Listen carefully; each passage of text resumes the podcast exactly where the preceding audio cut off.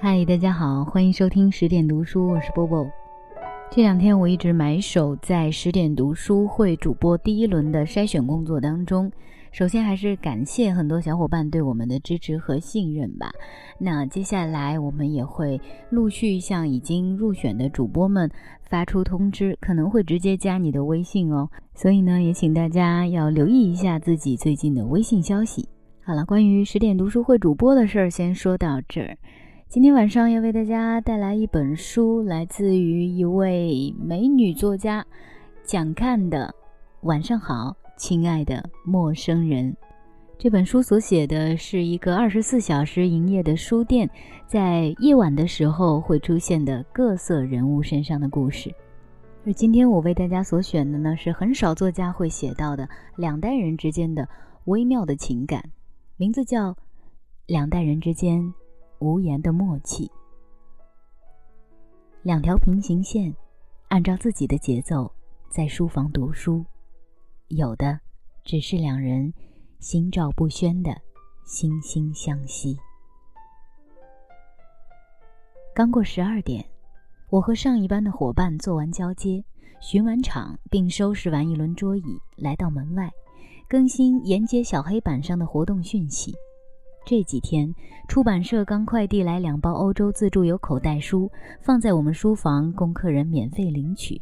我收了货后，赶紧把这免费的好事广而告之。书名号应该在口袋书后面，而不是二零一四版后面吧？万籁俱寂中，身后传来一个声音：“这本书全名就是《欧洲自助游口袋书二零一四版》。”我应了声，算是回应，没回头。二零一四版只是个辅助的说明，不应该算在书名里。不信你把书名号放在自助游后面，连视觉上也会舒服得多。这个声音没有因为我的不尊重而消失，而是带点儿我为了你好的苦口婆心继续说。相信我，我做了三十多年编辑了。嗡一声。我的脑子里立刻浮现出编辑部的故事里戴着啤酒瓶底儿厚的眼镜的老刘，较真儿而又勤恳地用红色毛笔在错别字上打一个圈儿，画一道线到方格子外，改上正确的字；又像是革命进步人士牛大姐，常怀怒其不争，最后只能化成一句：“你们年轻人呐。”我定了定神，犹豫着转过头。眼前一个挺拔的半老头子，戴一副黑框眼镜，穿宽松的灰色的麻衣麻裤，提一个印有“美德”二字的麻质手提袋，笑盈盈地盯着黑板。看在比老刘洋气的份上，我就依您吧。我嘴里嘟囔，转过身去，按照老头的意思，在黑板上略作修改，站起身。掸掸灰，我和老编辑一起推门而入。我走进吧台，他坐在长椅上。他从美德手提袋里取出两本书，书名字体很大，《东京梦华录》和《武林旧事》。翻开到折角页，取出一个笔袋儿，拉开拉链，手在里面掏了几下，取出其中一支。有的读书人有个习惯。手里必须握着一支笔才算是看书，哪怕最后因为看得投入，压根儿没用上笔，也算安心。下划线、旁注、心得，书中的文字和意境都掺着读书人当时当世的心境，让读书这件事变得更为私人。所以，我们买书而不是借书，让乱涂乱画成为读者和作者的某种联系。尽管也有人说，涂涂画画实际上是读书人借助笔来和书对话的一种方式，是一个寂寞读者的习惯，好像认定自己永远找不到知音，只能与纸笔交谈。站在吧台里，我常会观察到客人们各式各样的握笔姿势，看到左手翻书页、右手转笔的客人。就像映照出了自己，禁不住一笑。今天的老编辑握笔极其特别，明明是一支钢笔，却是指毛笔的手势，一笔一画煞有介事，就差手背悬空了。夜里一点半，老编辑起身来到吧台，他要我推荐低热量、低胆固醇又可以饱腹的东西。我二话没说，将当家产品黑裸麦天然酵母包隆重推出。高纤维、低热量，我家的这种天然酵母面包不添加油脂、砂糖、奶粉和鸡蛋，真的是健康无负担哦。我边把小号的面包切片加热，作为免费试吃的样品，先给老编辑尝尝，试探他是否接受这种寡淡。年纪大喽，不能再像年轻时那样，临睡前还吃粽子啊、年糕啊，尽是不消化的。老编辑吃了一片，点点头，又拿了一片，说要买一个。他在吧台等着我加热后，自己端了面包回到座位上，边吃边翻书，咀嚼面包的过程也在消化书中文字的含义。我做完手头点单的饮料，猛然想起该倒一杯柠檬水给客人。走出吧台，将水轻轻放在面包旁。老编辑换了红色笔在书上做批注，一字一顿写得很认真。这面包口感不错呀，老编辑跟我说。剩下的我一时吃不下，你能帮我打包吗？明天还好吃。凌晨三点，老编辑抱着打包袋走出了书房。这以后，几乎每晚老编辑都会来，待我开始仔细算日子，统计出一个时间规律：除周五、周六两晚缺席外，其余天数里他都是夜里十二点左右来，三点左右走。这几天，那本《东京梦华录》已经换成了《梦良录》。倒是酵母包不变，吃一半儿一半儿打包。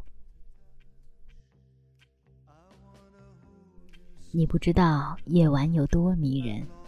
我们年轻的时候做完版面，情绪还处在亢奋期，一群人在街上唱歌，《昨夜星辰》啦，《无言的结局》啦，都是我们那个年代的流行歌曲。每个人都有自己的黄金时代。对我们来说，多少个夜晚用之字画在绿色小格子的版面图上来表示文字的走向？现在，玩电脑的人都快要遗忘了吧？一下子退休，不用做夜班了，看上去是该安享晚年了。但是，哪里睡得着哦？no，就像现在，家里老太婆要睡觉，年纪大，睡眠轻。我翻一页书，他就要被惊醒。还好啊，有个地方收留我。陆陆续续的，我知道了很多老编辑的情况。他怀念他的黄金时代，但又赞叹现在的读书环境。我们那时候只有一个新华书店，多数时候呢，只能隔着柜台，涨红了脸，让营业员取一本，站着看一天。某天凌晨，他走的时候，我提议：“不如把书放在我们这里，省得每天提来提去啊。”谁不是说过，书吧或是咖啡馆，早就被赋予除了它本身功能之外的多重含义，比如寄物所、电话亭、零售店。不曾想，我这一寄存的提议引来了下一个夜猫子。本来我并不知道他是谁。那个周末，这个看起来四十多岁的男子买了一个大杯咖啡和一个黑裸麦酵母包。等找零的时候，瞄到收银台旁边的《孟良录》，以为是我们小伙伴的，便提出要见见。他的理由是，爱这书的人可以做朋友。所谓志同道合，带货之书的主人也是我们的一位常客，并且今日不会来时，中年人表现出了些微的失落。他悠悠地说：“自从大学毕业后，一直翻来覆去，最看不厌的就是这本书。因为书里描述了宋时临安城的节日风俗习惯、饮食文化、名人踪迹、旧时良械，是现在杭州的参照物啊。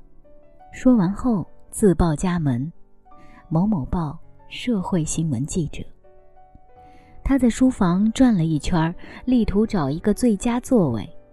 巧的是，待他一屁股坐下，竟然是老编辑的固定座位。那天是周五，是老编辑每周例行住到女儿家去的周末。是每天去现场采访突发事件的时间不同，中年记者来阅览处也会相应的时早时晚，但是无论如何一定会来，因为他要完成自己定下的硬指标：一周读完三本书。顺溜浮躁的年代，不逼自己一下。就滑下去了，滑倒在吃垮身体和消磨时间的夜宵中，滑倒在只会用流行语不会说成语歇后语的快速消费时代。他说：“要对自己狠一点。”每晚交稿后的几个小时是真正属于自己的。从报社一路走来，是清空白天车祸、火灾、医院哭声的最好过渡。夜的魅力，在于你有不同于白天的陪伴，蝉叫、风动、星辰闪烁。从大排档到书房，你已经不是昨天那个你。有几次，中年记者是哼着小曲儿推门而入的。中年记者和老编辑的第一次照面，就是因为这小曲儿。尽管中年人哼得很小声。但因为周遭的宁静，还是让灵敏的老编辑给听到了。背对着收银台的他，扭过头看了看正在买单的中年记者，笑了。买完单，端了面包和咖啡的中年记者一看两天前的座位有人，便在旁边的座位坐下，和老编辑并排坐在长椅的同一侧，中间隔了一个空位。我没有介绍他们认识，他们俩也没有跨过中间空位的雷池，各自读书，各自吃面包。老编辑将面包一半吃掉，一半打包。中年记者有时会把面包剩下一点。有几次，他向我建议，半夜里吃不下太多，是不是可以做小一号的酵母包？两条平行线。按照自己的节奏在书房读书，久而久之，约定俗成的默契越来越多。比如，他们永远相邻而坐，中间隔着一个位置；比如，老编辑不再把面包打包，而是将盘子挪到两人中间。那个时候，中年记者就会倒两杯热水，一人一杯。中年记者先到的日子，他先买好面包摆在中间。轮到老编辑倒水，我和他们也有无形的默契。无论谁去倒水，转头经过吧台的时候，一定有两片柠檬片准备妥当。三个人所有的语言都在一个微笑，一个手势。周五、周六两晚，老编辑不在的日子里。中年记者改买我们新推出的小号黑罗麦，这个 size 最早来于他的建议，一个人吃正好。中年记者其实早就知道旁边那个人就是孟良路的主人，老编辑其实天天要看中年记者所在的某某报，但他们自己都不知道，他就是他。也许他们没有共同的微信朋友圈朋友，知道的只是，他爱读书，他爱吃天然酵母包。守夜人守记。如果不是我的存在，这其实是一个无声无息的故事，有的只是两人心照不宣的惺惺相惜。夜班编辑。职业赋予他们通过文字传递真相和情感。他们来到深夜书房，是热情理想牵绊着生活作息后的惯性。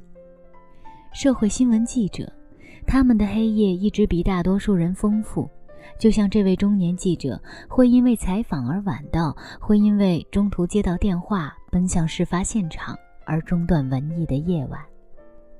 现代人太喜欢说了，他们用滔滔不绝的语言来掩饰内心的寂寞和不安。然而，语言和默契从来没有什么必然的逻辑关系。夜色温柔，省去了太多浊气的语言。人和人的关系变得微妙而敏感，繁文缛节和伪善被弃。人与人之间，因为夜的屏障，没有了违和感。今天的故事就是这样了，晚安。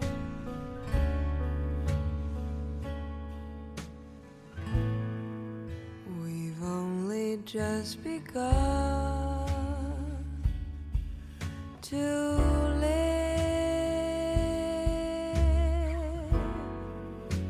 White lace and promises, a kiss for luck, and we're on our way. We've only just begun for the rising sun.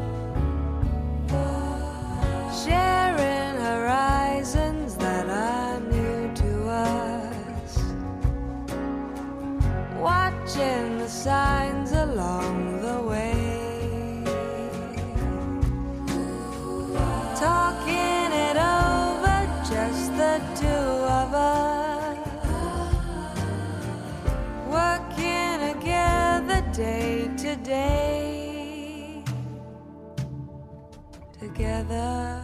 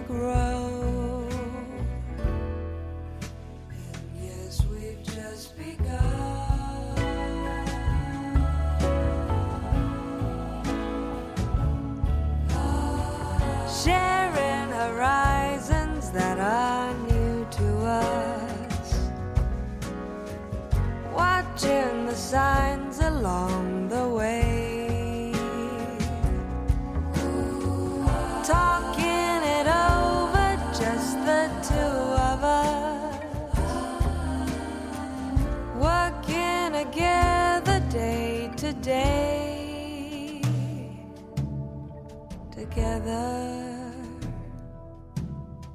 Together.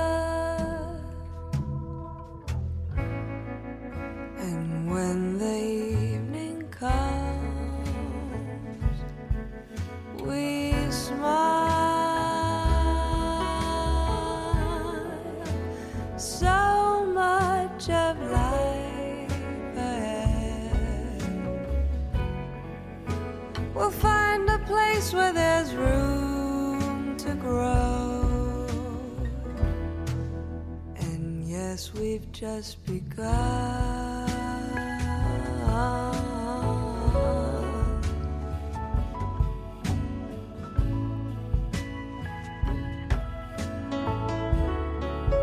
We've only just begun.